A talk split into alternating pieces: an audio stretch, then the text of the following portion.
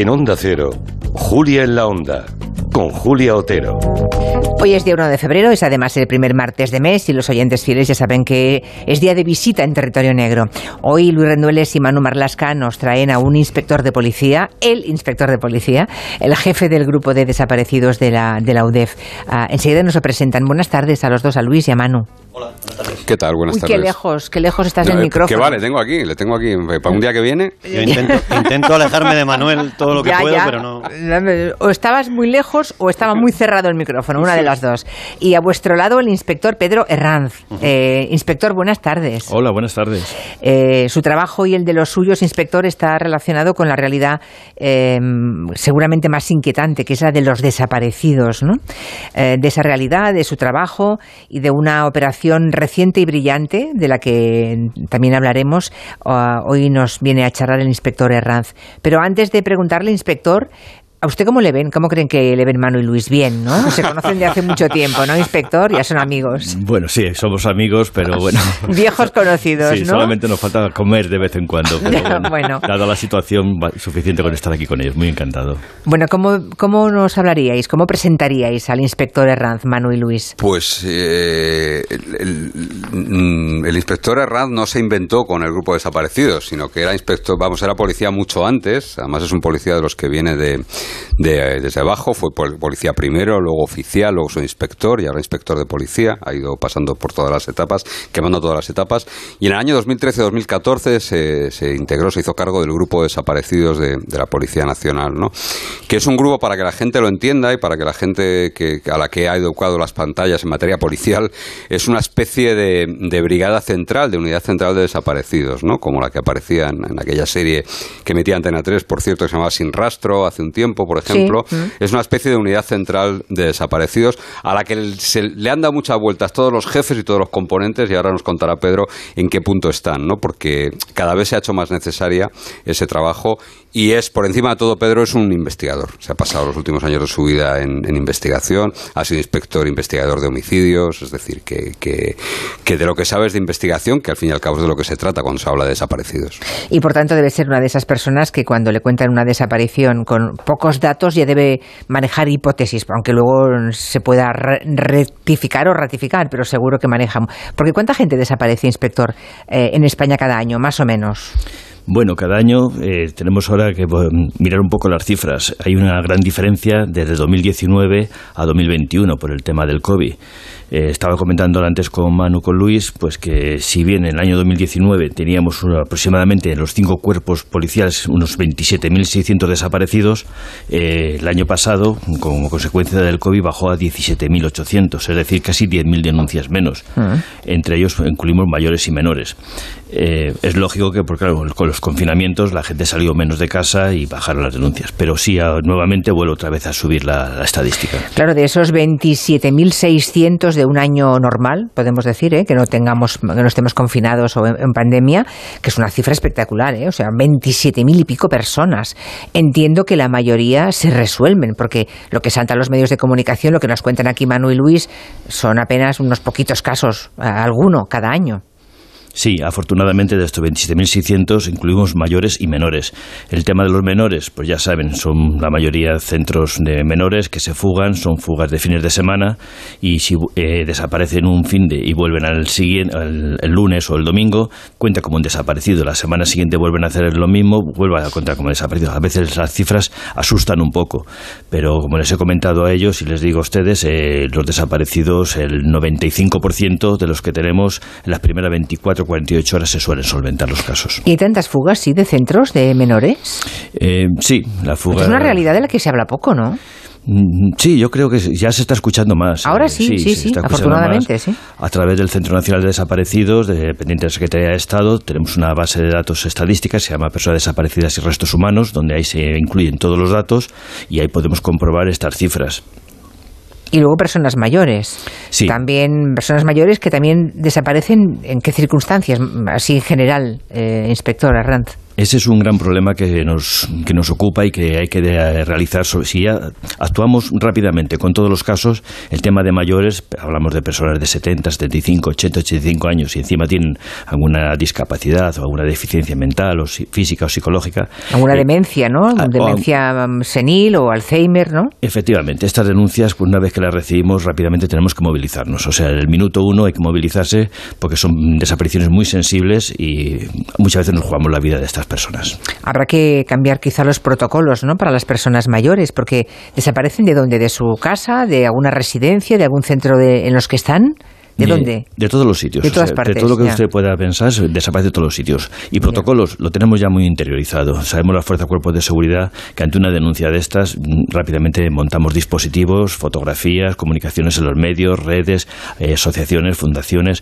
Está todo muy orquestado y lo único que hay es echarse a la calle y operatividad. Lo hablábamos antes, jefa, y es muy importante para mayores, para abuelillos, para menores, para todos. Ya no hay que esperar nada para denunciar una desaparición. Que siga habiendo esa leyenda de que. De las 24 horas, ¿verdad? No hay que esperar nada. Y me gustaría que lo dijera el inspector porque. Eh, en cuanto falte alguien, ni siquiera esperar, ¿no? Sí. Sea de noche, de fin de semana, lo que sea.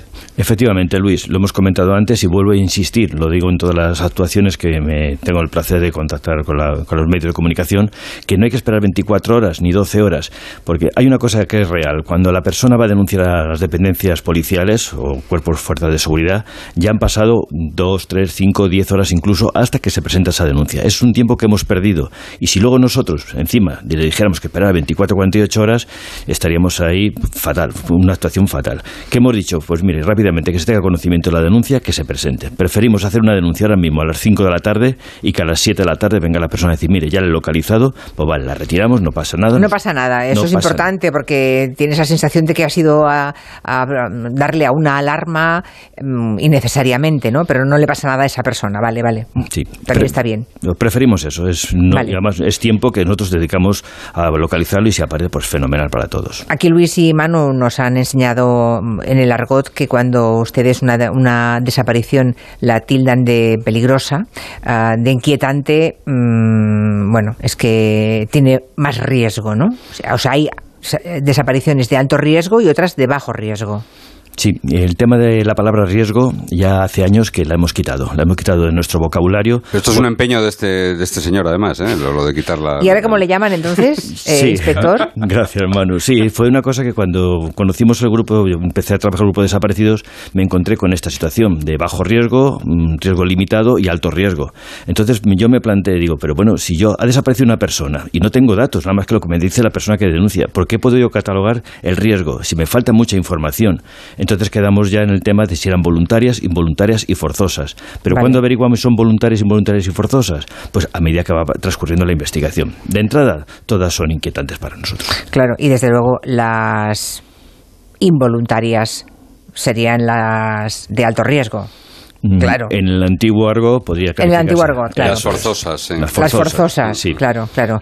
Em, ¿Cuándo deja de buscar a alguien la policía, inspector Herranz? Me lo planteo porque, claro, hay veces que una persona desaparece, parece como si la tierra se lo hubiera tragado y no pasan los años y nunca más vuelve. Sí, no se va a creer lo que le voy a decir, pero nunca dejamos de investigar. ¿Nunca? Nunca. Una, una desaparición siempre, en cualquier momento, se puede quedar enquistada porque no tenemos a lo mejor una línea de investigación, pero si al día siguiente, a la semana siguiente, a las, al mes, al año, sale una línea, volvemos nuevamente a reabrir el caso. Es decir, estamos siempre pendientes. Y el contacto con la familia del denunciante o la persona que ha hecho la denuncia, aquellos allegados, para ver si podemos aportar nuevas informaciones. Nunca dejamos de investigar una desaparición. Yo recuerdo hace poco una, una desaparición de una mujer que se resolvió cuando ya el crimen había prescrito ya. Te acordarás en Cataluña, que además el autor era un personaje muy peculiar, una especie de escritor, se había ganado la vida. Y la policía logró, logró esclarecer la desaparición, y que era un crimen realmente. El problema es que ya había prescrito y no se pudo hacer nada. Eso es tremendo para un policía, bueno, para toda la sociedad, ¿eh? que quede impune un crimen, que sepas a ciencia cierta quién es el asesino ah, o el autor de ese delito y que no se puede hacer nada porque ha prescrito, entiendo que la ley tiene que ser así, ¿eh? pero tiene que prescribir en algún momento. Pero eso debe ser de una impotencia enorme, ¿no? Para usted también, inspector. Sí, nosotros lo único que, que, pretendemos, después de todo, es que la familia que descanse.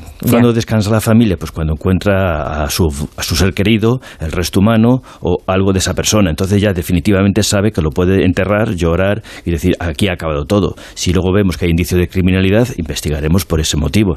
Pero la familia hay que ponerse en su lugar y lo que menos va a pensar es que su familiar ha fallecido. Tiene que pensar siempre que se ha marchado a otro país, que ha cambiado de identidad, o sea, muchas cosas. Lo que a la familia le deja ya por fin tranquilo, entre comillas, es encontrar el resto del cuerpo humano.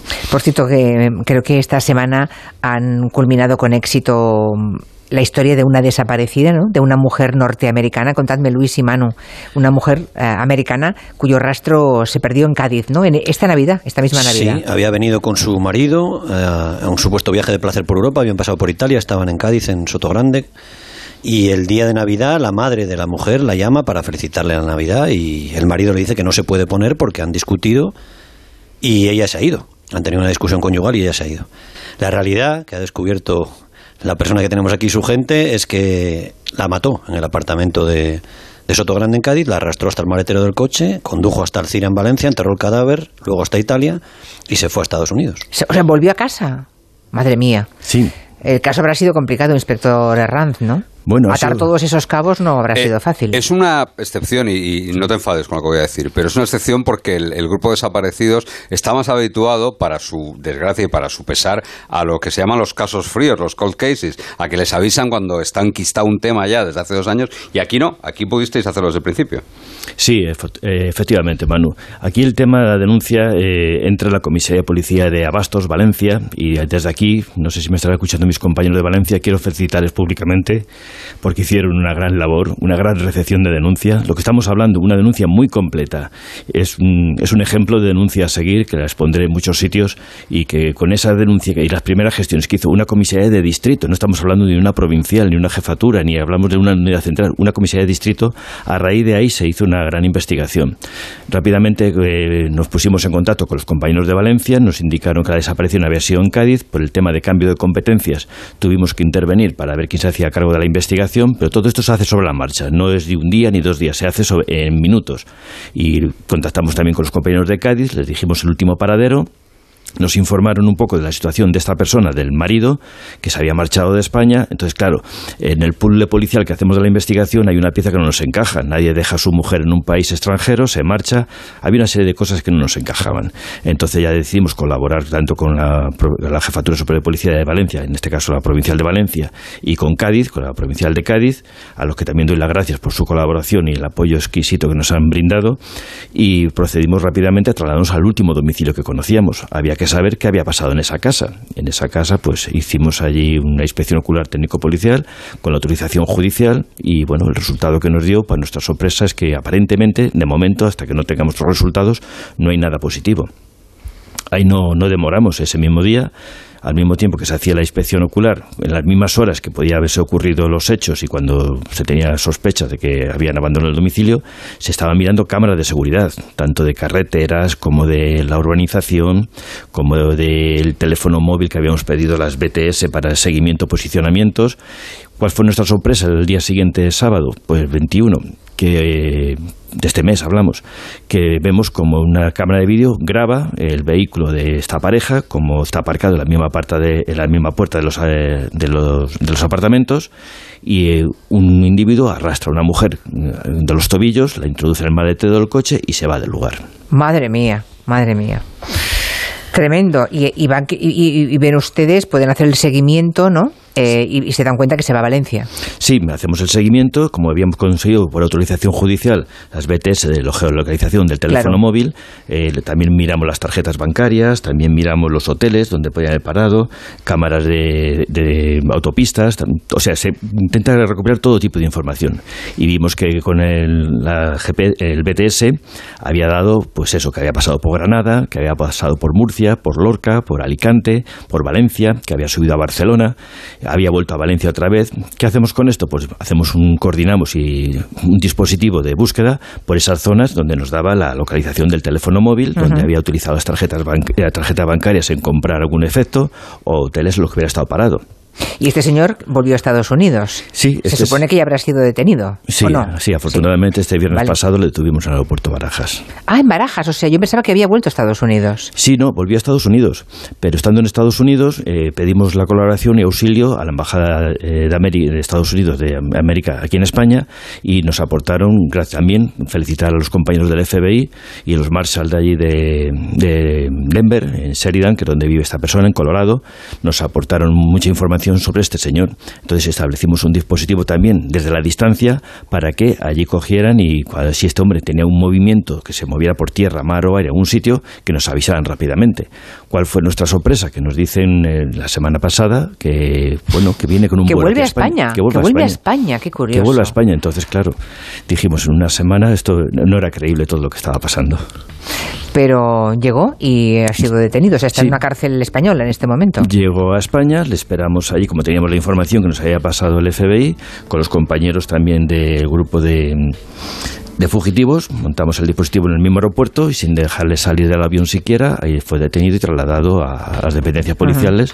Y una vez detenido, pues dimos cuenta al juzgado de violencia sobre la mujer, aquí en funciones de guardia, aquí en, en Madrid, el número 9, y todo ya ha pasado ya a, Valencia. correspondiente. O sea, trabajo hecho, ¿no? Misión No, cumplida. Al- Algeciras, Algeciras es el, el juzgado que lleva el tema.